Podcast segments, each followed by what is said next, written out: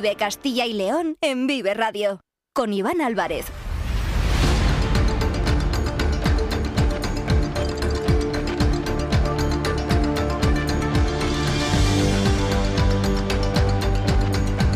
Hola, ¿qué tal? Muy buenas tardes, bienvenidos, bienvenidas a Vive Castilla y León. Son las dos y cuarto de la tarde, es miércoles, último día del mes de enero de este año 2024 y vamos en directo hasta las 3 en punto, en esta sintonía, en la sintonía de Vive Castilla y León, donde desde la una Carlos Tabernero les ha estado contando todos aquellos asuntos que son noticia y que son de interés aquí, en nuestra comunidad, en Castilla y León. Ahora tenemos 45 minutos más por delante para contarles muchas más cosas. Nos pueden escuchar a través de la FM de toda la vida, en nuestra página web www.viveradio.es, en todas nuestras plataformas de streaming y de podcast y en las redes sociales de Vive Radio, con el sonido perfecto de nuestro técnico Ángel de Jesús.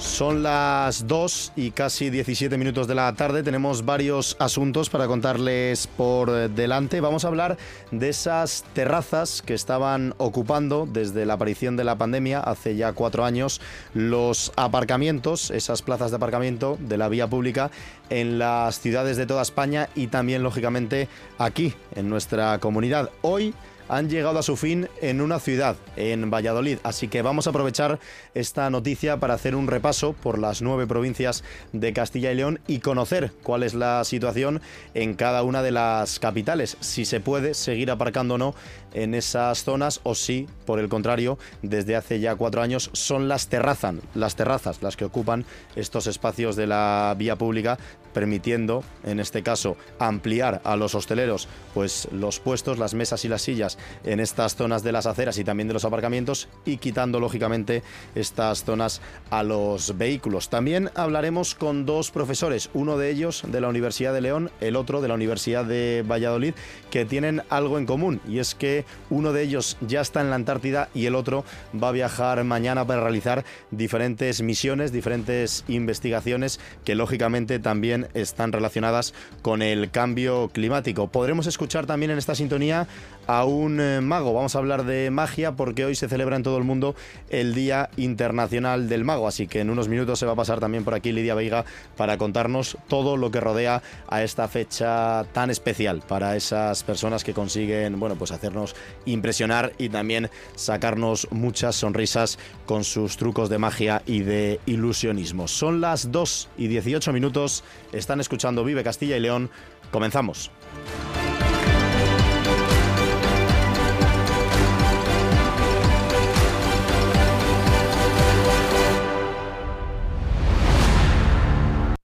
Vive Castilla y León en Vive Radio. Con Iván Álvarez.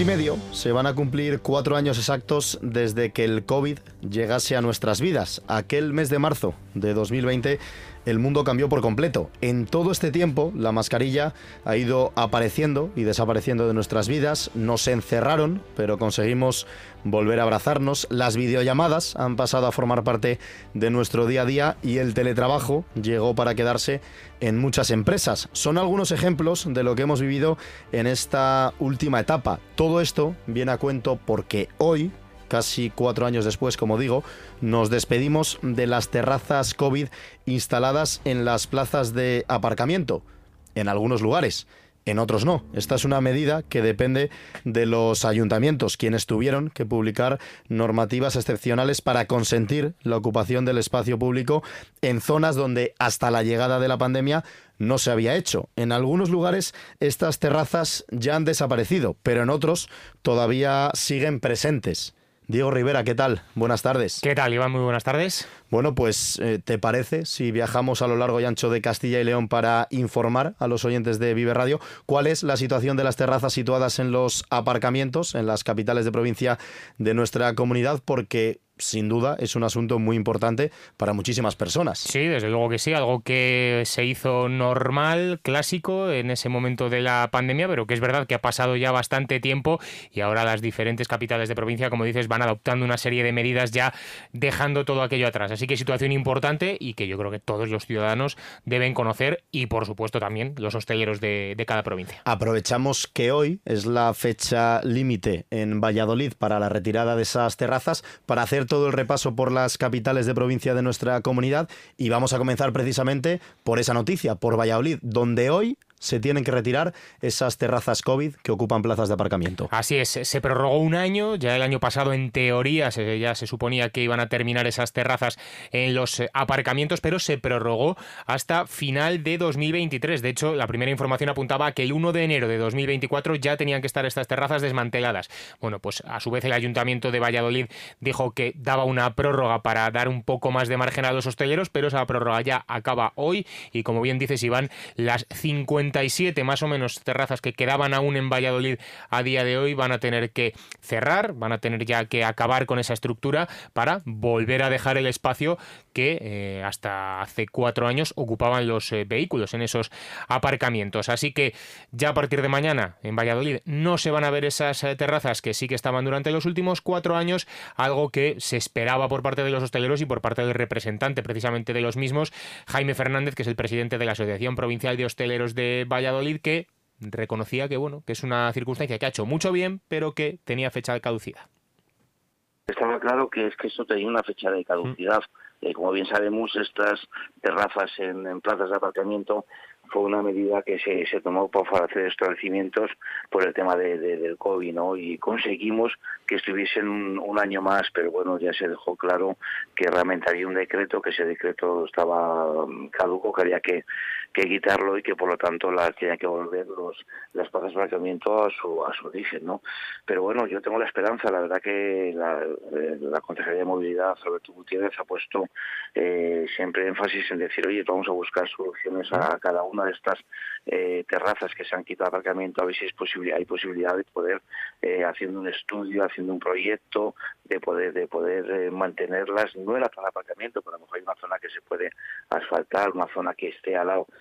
que puede ser personal, en fin, o sea, no se ha quedado cerrado. Pero yo creo que sí, yo entiendo que realmente eh, cuando tienes una terraza con los hábitos de consumo que han cambiado, que la gente busca salir al exterior, como se ha, como se ha demostrado, pues entiendo perfectamente que, que bueno, pues es un prejuicio grande para estos establecimientos.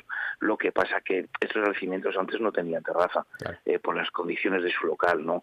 Y esto ha sido, pues, pues como motivo, como he dicho antes, por una medida extra por el tema de, de COVID que tenía un plazo, un plazo de finalización y ha finalizado.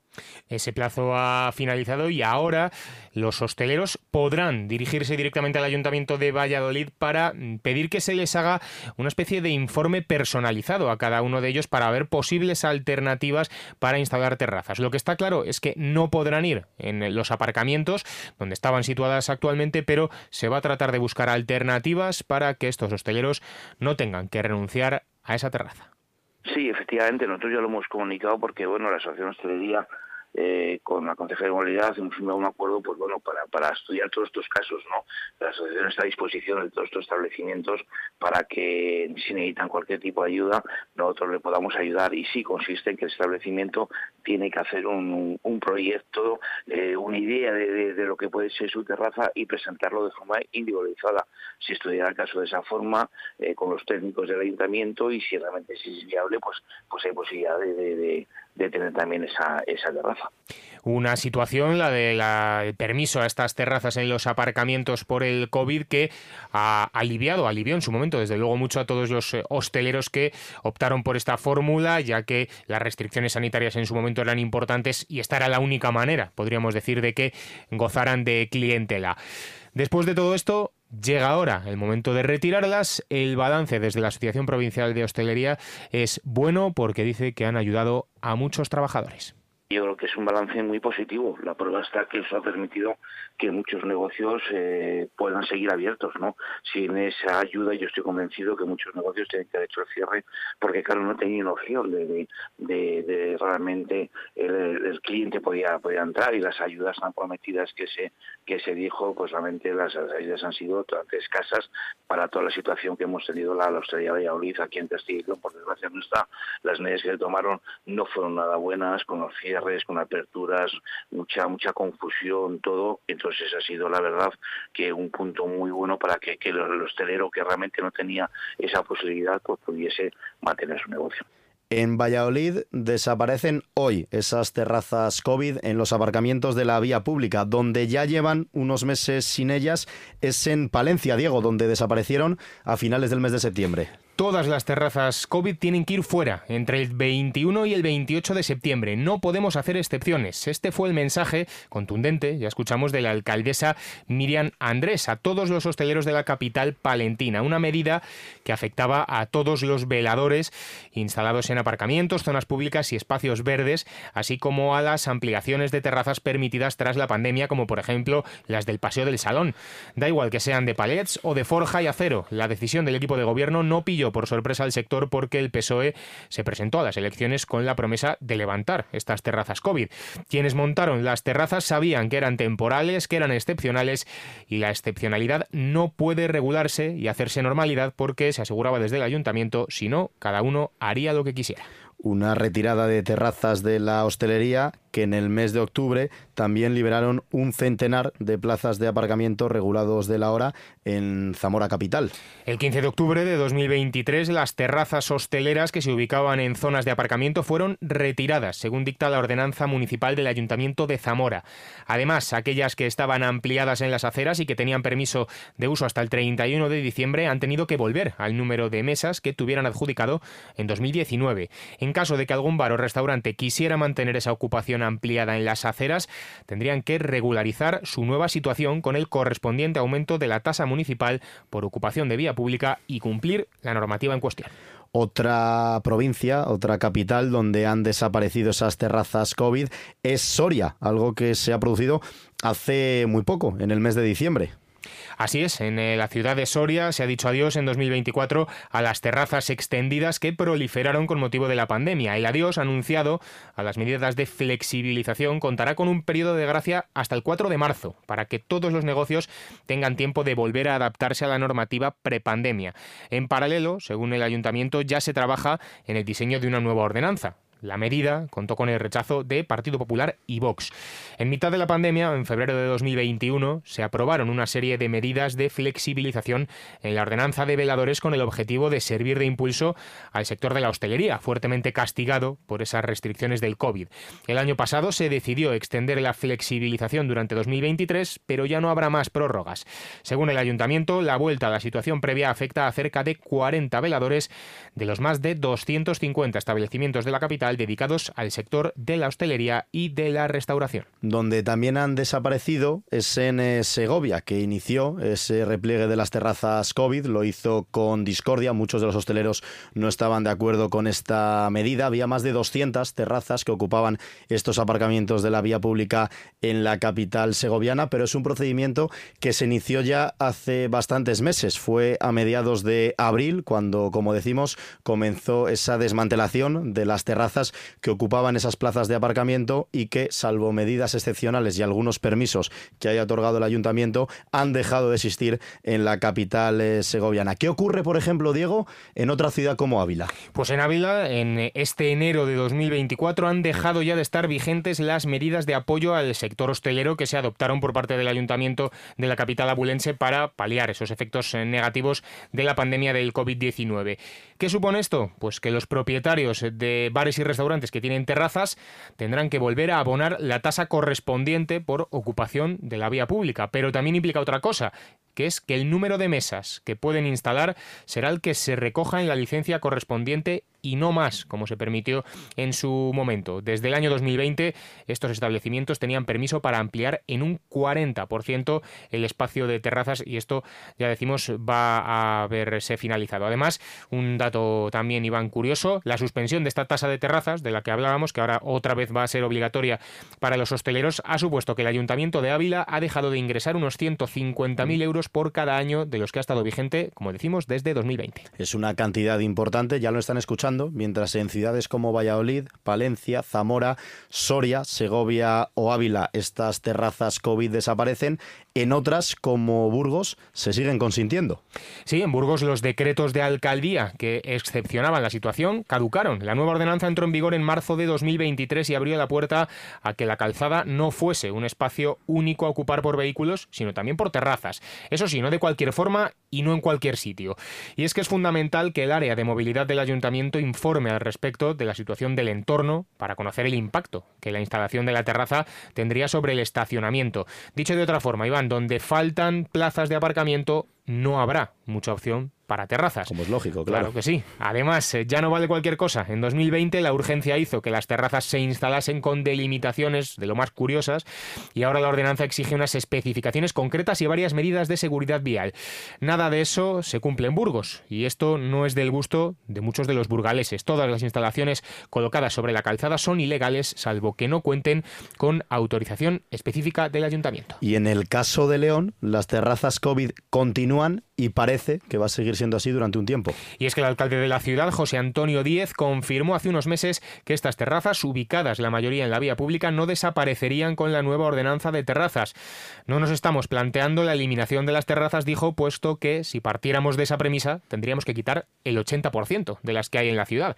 José Antonio Díez quiso destacar que el sector de la hostelería es importante en la economía y dinamización de la ciudad, por lo que nadie está pensando en que estos espacios desaparezcan. Me vienen a la cabeza, por ejemplo, las terrazas ubicadas en un barrio como el de La Palomera, muy, cercado, muy cercano al complejo universitario de la ULE, de la Universidad de León, donde viven muchísimos, miles y miles de estudiantes y donde las terrazas efectivamente ocupan plazas de aparcamiento de la vía pública. Me ha tocado sufrir en primera persona en alguna ocasión, dar vueltas y vueltas y vueltas hasta conseguir aparcar, aunque hay que decir que una vez aparcado se agradece que haya terraza Claro. y poder seguir tomando algo. Entonces es, es la pescadilla que se muerde la cola, Lo malo, lo malo dentro de estos casos es para los vecinos de la zona, Claro. que son los que se suben a casa, no disfrutan mayor o menor medida de esas terrazas y evidentemente les quita algún sitio de, de aparcamiento. Pero bueno, como se suele decir en estos casos, nunca llueve a gusto de todos. Mm, Hemos tenido la oportunidad también de salir a la calle en diferentes eh, ciudades de Castilla y León y hablar con unos de los, bueno, los principales afectados por esta medida, como son los hosteleros. Sí, unos hosteleros que evidentemente te puedes imaginar, Iván, no están muy contentos con el hecho de que se retiren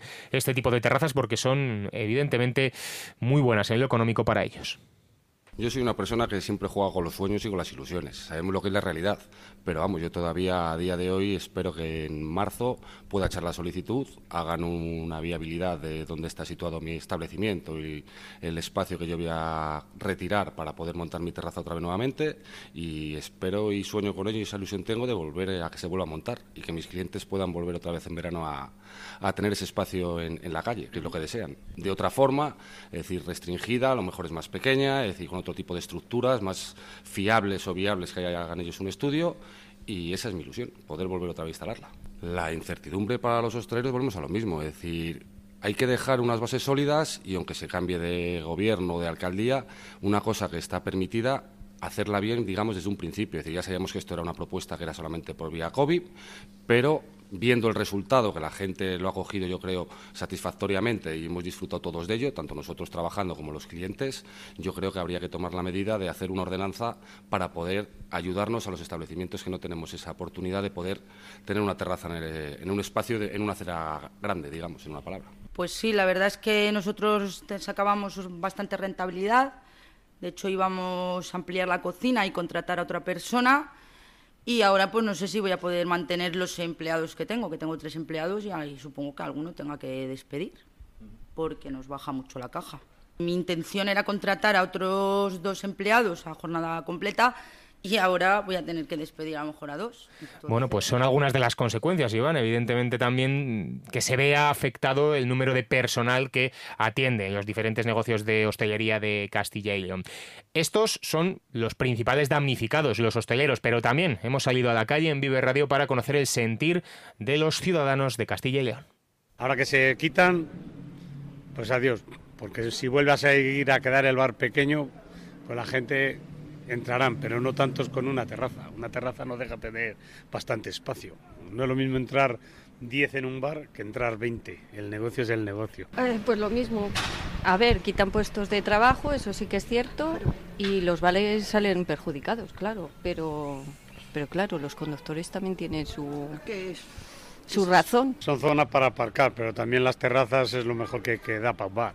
Y el que tenga un bar, un bar pequeñito, si no tiene una terraza, no tiene vida, no tiene vida, porque al final, sin querer la gente ahora ya nos hemos acostumbrado a estar en las terrazas y en la calle y es lo que lleva. En realidad no tengo una, una posición muy definida al respecto, porque entiendo que para los eh, bares es eh, un perjuicio en algunos casos considerable pero también entiendo la posición de los, eh, de los conductores que tienen que aparcar mm, en sitios donde antes podían y ahora no. Supuestamente la medida era transitoria y por lo tanto pues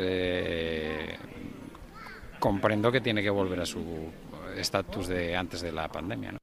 Yo como conductora lo entiendo, ¿vale? Que los Pues hemos escuchado la opinión de los hosteleros, ahora estamos escuchando la opinión de los vecinos y vecinas de Castilla y León, clientes habituales de estos bares, de estas terrazas que, como decimos, han desaparecido ya en algunas ciudades, en otras como Valladolid hoy pasan a la historia y en otras como León o Burgos siguen todavía existiendo. Son las 2 y 36 minutos de la tarde, seguimos hasta las 3 porque ahora vamos a viajar hasta la Antártida. En Vive Radio escuchamos lo que pasa a nuestro alrededor y te lo contamos. Para informarte, para entretenerte, para emocionarte. Con las voces más locales y los protagonistas más cercanos. Vive tu ciudad, tu provincia. Vive su cultura, su música, su actualidad, su deporte, sus gentes. Vive lo tuyo. Vive tu radio. Vive Radio. Vive Castilla y León en Vive Radio con Iván Álvarez.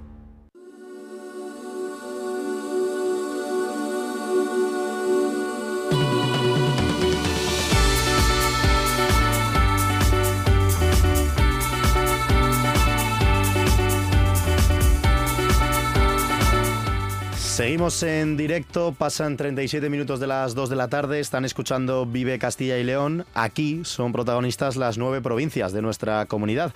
Nos gusta viajar, nos encanta descubrir todos los rincones de esta tierra que es maravillosa y a veces también cruzamos nuestras fronteras para ir un poco más allá. Hoy decir un poco se queda corto, bastante corto. Ponemos rumbo a un viaje que nos va a llevar a recorrer los más de 15.000 kilómetros que separan Castilla y León de la Antártida. El motivo, conocer la historia de un profesor de la Universidad de León que está desarrollando tres campañas de trabajo de campo en el marco del proyecto de investigación Parantar.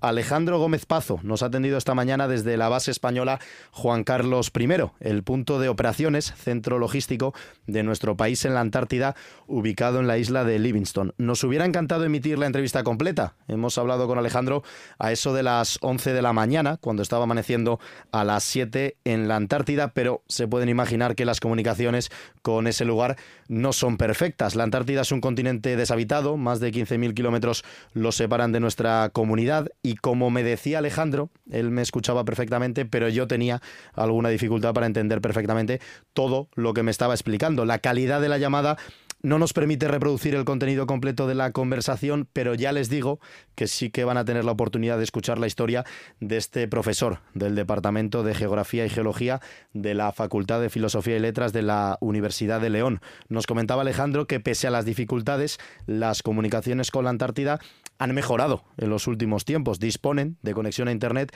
y también de línea de teléfono para poder contactar con sus familiares. Una línea que lógicamente hemos aprovechado hoy para entrevistar directamente a este profesor de la ULE. Es importante situar primero a los oyentes de Vive Radio. ¿Seríais capaces de colocar la Antártida en el mapa? Lección gratuita de geografía con el profesor Alejandro Gómez Pazo. Digamos que ahora mismo si tenemos delante la imagen o esa visión de un globo terráqueo, ¿no? estamos justo en la parte baja. Todo donde, donde aparece todo ese blanco inmenso, pues por ahí estamos No estamos, digamos, en el continente en sí, entendiéndolo como esa zona eh, completamente helada y demás, sino que estamos en una serie de islas que se alargan al lado del continente y que digamos que es como la concentración de, los Andes, es lo que queda más cerca, por ejemplo, de, de Argentina y Chile, que Ushuaia y Punta Arenas son realmente las dos ciudades que se utilizan como salto para llegar aquí. La Antártida se encuentra al sur del círculo polar ártico, más allá, mucho más allá de lo que llaman el fin del mundo, la Tierra del Fuego, en Ushuaia. Los países más cercanos, cercanos entre comillas, son Argentina y Chile, la cordillera de los Andes. Nos explicaba Alejandro Gómez que existen dos formas para llegar hasta la Antártida, en avión, a través de vuelos especiales fletados en función de las condiciones climáticas, y en barco, medio de transporte utilizado por los investigadores españoles que forman parte de este proyecto Parantar. Llegaron hace un par de semanas, el 18 de enero, embarcados en el buque de investigación oceanográfica Espérides. Eh, dentro del equipo de este proyecto de investigación de Parantar somos ahora mismo cuatro personas en, este primer grupo y posteriormente vendrán dos personas más que realizan tareas a bordo del Espérides para conseguir muestras de, de otras islas. Y digamos que en la base estamos pues proyectos distintos, cuatro o cinco proyectos ahora mismo cohabitando, digamos, de cuatro personas, tres personas. Está bastante concurrido un lugar bastante concurrido. Son varios los grupos de investigadores que se encuentran trabajando en este momento en la zona. Alejandro Gómez Pazo forma parte del proyecto Parantar, junto a otros tres profesores de distintas universidades españolas. Parantar es un proyecto de investigación liderado desde la Universidad de Oviedo por Jesús Ruiz Fernández. Y este es el motivo que ha llevado a un docente de la ULE, como Alejandro, por primera vez hasta un lugar tan remoto como la Antártida. Pues desde hace unos años, eh, la Universidad de Oviedo se, gestiona un proyecto que se llama que estudia la deglaciación, es decir, cómo está cambiando o qué modificaciones en el terreno, en las zonas que ahora mismo ya están libres de hielo, o que el hielo ya no es perpetuo como, como era antaño, ¿no? Y esta es la primera campaña en la que me ha tocado, he tenido la posibilidad de, de poder venir. Básicamente mi trabajo aquí se centra en, la, en el uso de drones y de nuevas tecnologías para esa monitorización, para ver un poco qué es lo que está ocurriendo en las zonas libres de hielos.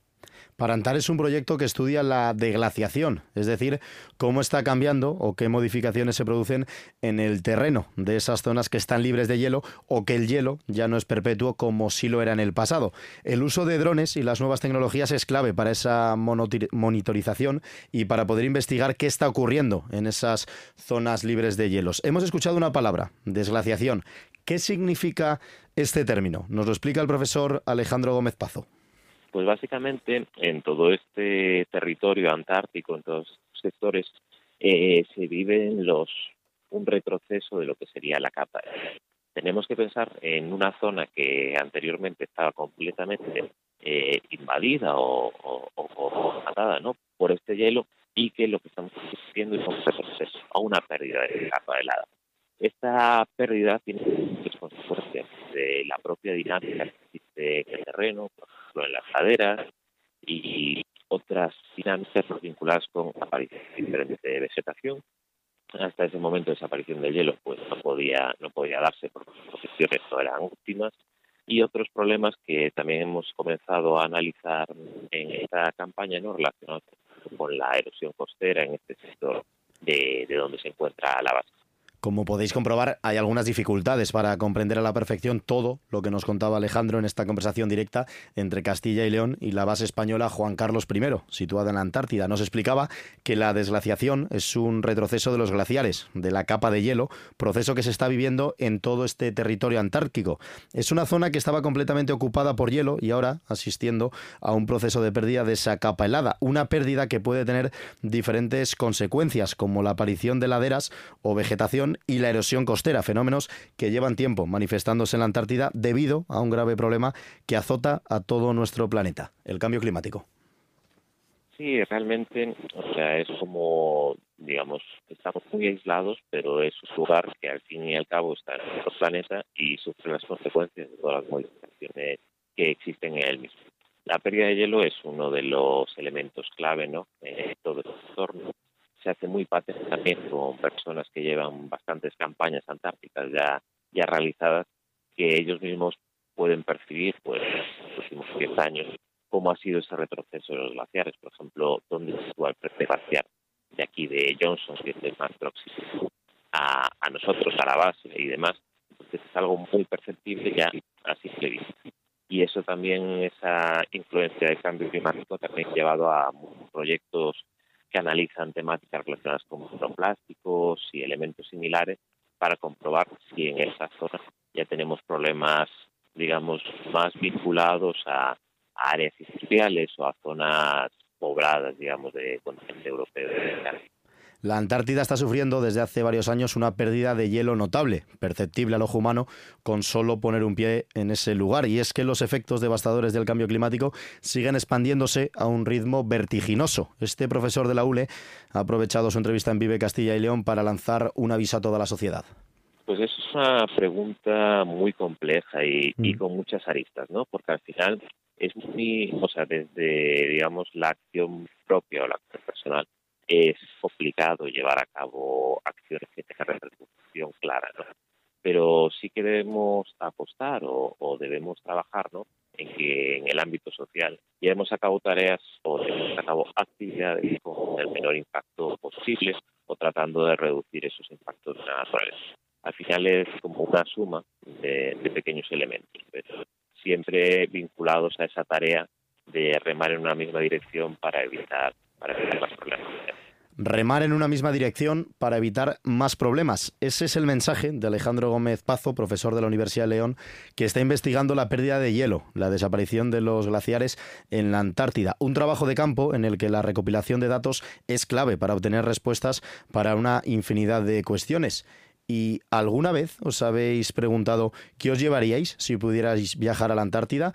Hay dos consejos importantes. Si sois turistas, mucho dinero y además ropa térmica de abrigo. Aunque ahora es verano, en la Antártida las temperaturas no son tan extremas como en otras épocas del año. El fuerte viento es el principal enemigo que provoca esa gélida sensación térmica. Alrededor de un mes es el tiempo que este profesor del Departamento de Geografía y Geología de la Universidad de León, Alejandro Gómez, va a encontrarse en el continente antártico, llevando a cabo esta investigación. Llegó el 18 de enero y se marchará el próximo 15 de febrero, pero no es nuestro único paisano con una misión en la Antártida. Mañana jueves ponen rumbo hacia allí dos profesores del grupo de óptica atmosférica de la Universidad de Valladolid, Javier Gatón y Abel Calle. Viajarán con el objetivo de estudiar los aerosoles atmosféricos. Abel Calle, en la sintonía de Vive Valladolid, antes de emprender esta aventura. Bueno, en nuestro grupo lo que se dedica sobre todo al estudio de la física de la atmósfera. Tenemos estaciones de medida en todas las latitudes del planeta, también en el Ártico y en la Antártida. Precisamente también hoy, a la vez que nosotros nos estamos marchando, están regresando dos compañeros de la base antártica de Juan Carlos I, que está en el archipiélago de las de las Shetland.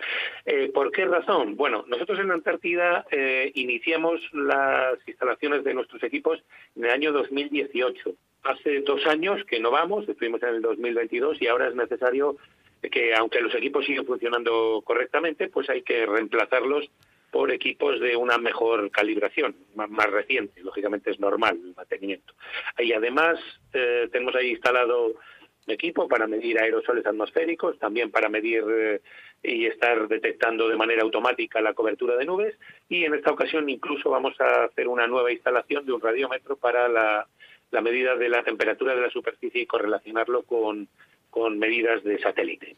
Ya lo han escuchado, dos profesores de dos de las universidades públicas de nuestra comunidad, la Universidad de León y la Universidad de Valladolid, que son protagonistas directos de dos investigaciones clave para el presente y para el futuro de nuestro planeta, como son el deshielo de los glaciares y los aerosoles atmosféricos. Hasta la Antártida hemos llegado los castellanos y leoneses. El sector primario en Castilla y León es el protagonista cada mañana en Dile Desde las 7 y 10 de la mañana, de lunes a viernes. De lunes a viernes. Jaime Sánchez Cuellar te ofrece toda la actualidad informativa. Relacionada con la agricultura y la ganadería. Y la ganadería. Para estar al día. Para estar al día. Vive el campo. De lunes a viernes, cada mañana. Vive el campo. Aquí. En Vive Radio. Vive la actualidad de Castilla y León en Vive Radio.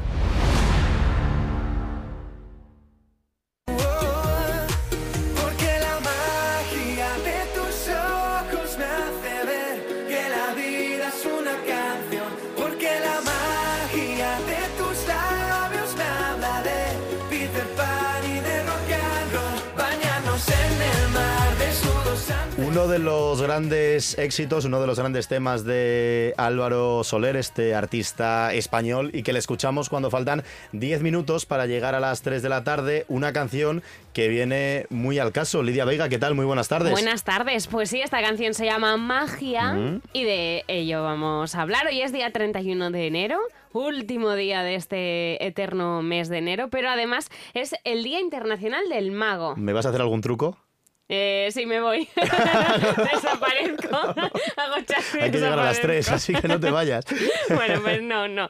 Una fecha la de hoy para reivindicar la profesión de los artistas que nos ofrecen un mundo de magia y fantasía. ¿Y por qué hoy? Porque al final todos los días internacionales, o al menos casi todos, pues tienen una fecha establecida por un motivo. El día de hoy fue elegido para rendir un homenaje al santo patrono de los magos, Juan Bosco, ya que fue conocido por su capacidad de envolver a los jóvenes con su magia y destrezas en el malabarismo y de esta manera predicarles la palabra de Dios. Murió un 31 de enero de 1888 y fue elegido como patrono de los magos en un congreso de magia celebrado aquí en España.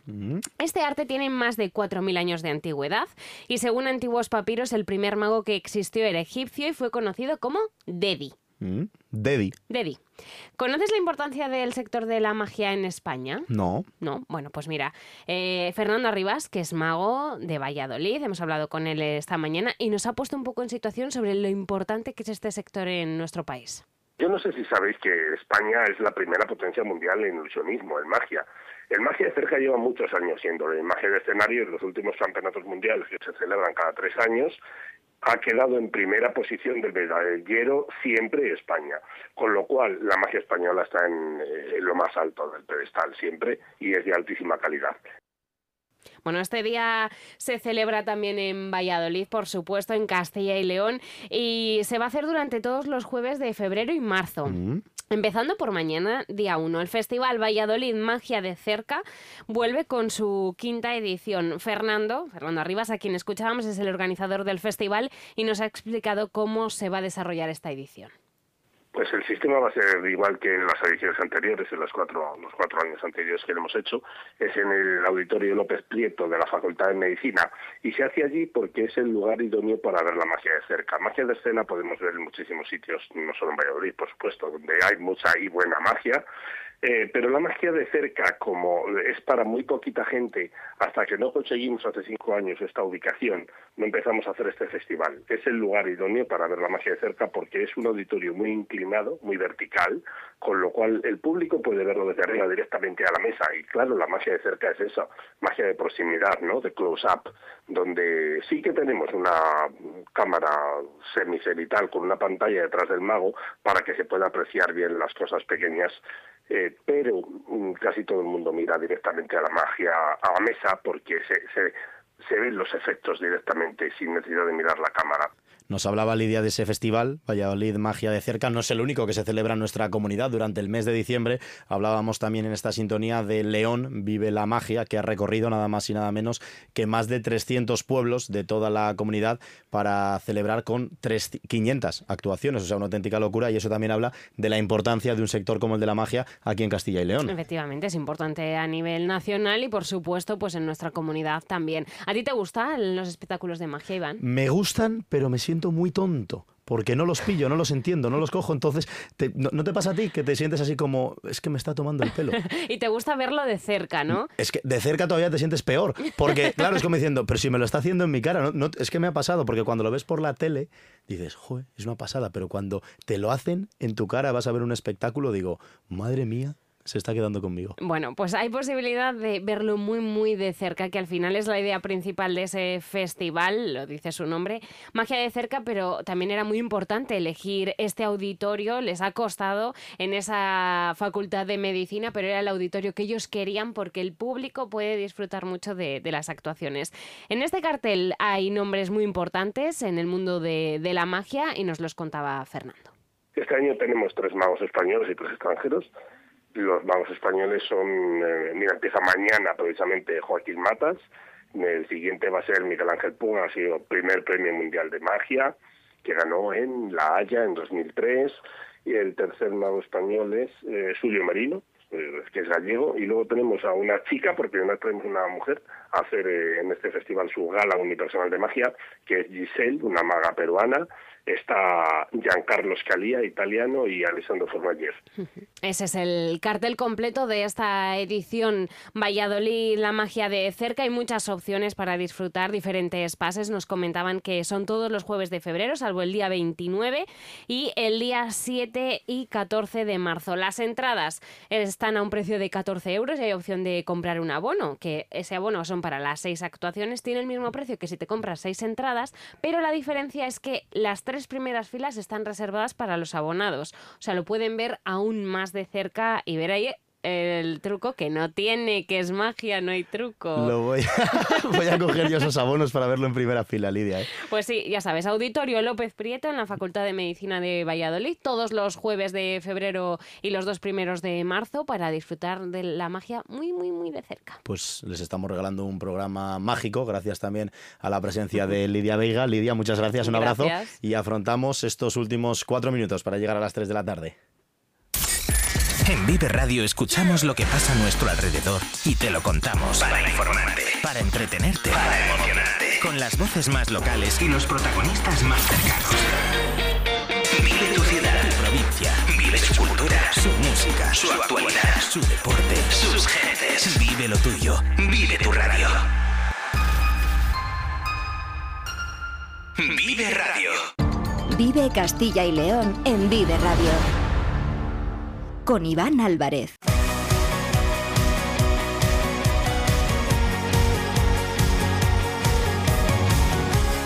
Y ayer cerrábamos este espacio Vive Castilla y León con esta misma sintonía, la de la canción Alto el Fuego del grupo Happening, con la que medio millar de colegios de toda España, incluidos muchos de nuestra comunidad, celebraron el Día de la Paz y la No Violencia, que se conmemora cada 30 de enero. Pues bien, poco duró la paz, al menos la política aquí en nuestra tierra. Carlos Tabernero, buenas tardes. Hola Iván, ¿qué tal? Muy buenas. Pues sí, bien poco, por desgracia. Precisamente por ese Día de la Paz y la No Violencia, que ayer reivindicábamos desde aquí, se tenía previsto celebrar en el Conservatorio de Palencia un concierto por la paz en Gaza. Pero no se sabe, o más bien sí, qué problema tiene la Junta de Castilla y León con la paz en este territorio palestino, que suspendió el concierto. Así, sin más. La justificación que dio ayer el delegado territorial del Gobierno Autonómico en la provincia palentina, José Antonio Rubio, fue que el acto se desarrollaba en un centro educativo, donde no se autorizan actos que tengan una connotación política. Y según él, el concierto por la paz en Gaza tenía esas connotaciones, como si no se hubiesen celebrado en la comunidad conciertos a favor de la paz en, por ejemplo, Ucrania. Se ve que hay territorios ocupados despolitizados para la Junta y otros que no. En todo caso, esta suspensión de un acto que, recordemos, era gratuito y sin afán recaudatorio, solo con el ánimo de pedir paz y fin a la violencia en Gaza, ha traído, por supuesto, polémica. Escuchamos, si te parece, Iván, lo que ha dicho el secretario general del PSOE de Castilla y León, Luis Tudanca, al conocer la noticia de la suspensión de este, de este concierto en el Conservatorio de Palencia. ¿Pero qué le pasa al señor Mañueco? ¿Qué le pasa a la Junta de Castilla y León? Que son capaces de promover cursos de toreo para niños y niñas, que son capaces de declarar bien de interés cultural monumentos franquistas y que sin embargo se dedican a censurar obras de teatro y a vetar la celebración ahora de un concierto solidario por la paz en Gaza. Pero qué mejor enseñanza le podemos dar a nuestros niños y niñas que la paz, que tratar de evitar la barbarie que se está llevando por delante miles y miles de víctimas inocentes. El señor Mañueco tiene que rectificar, tiene que rectificar de forma inmediata.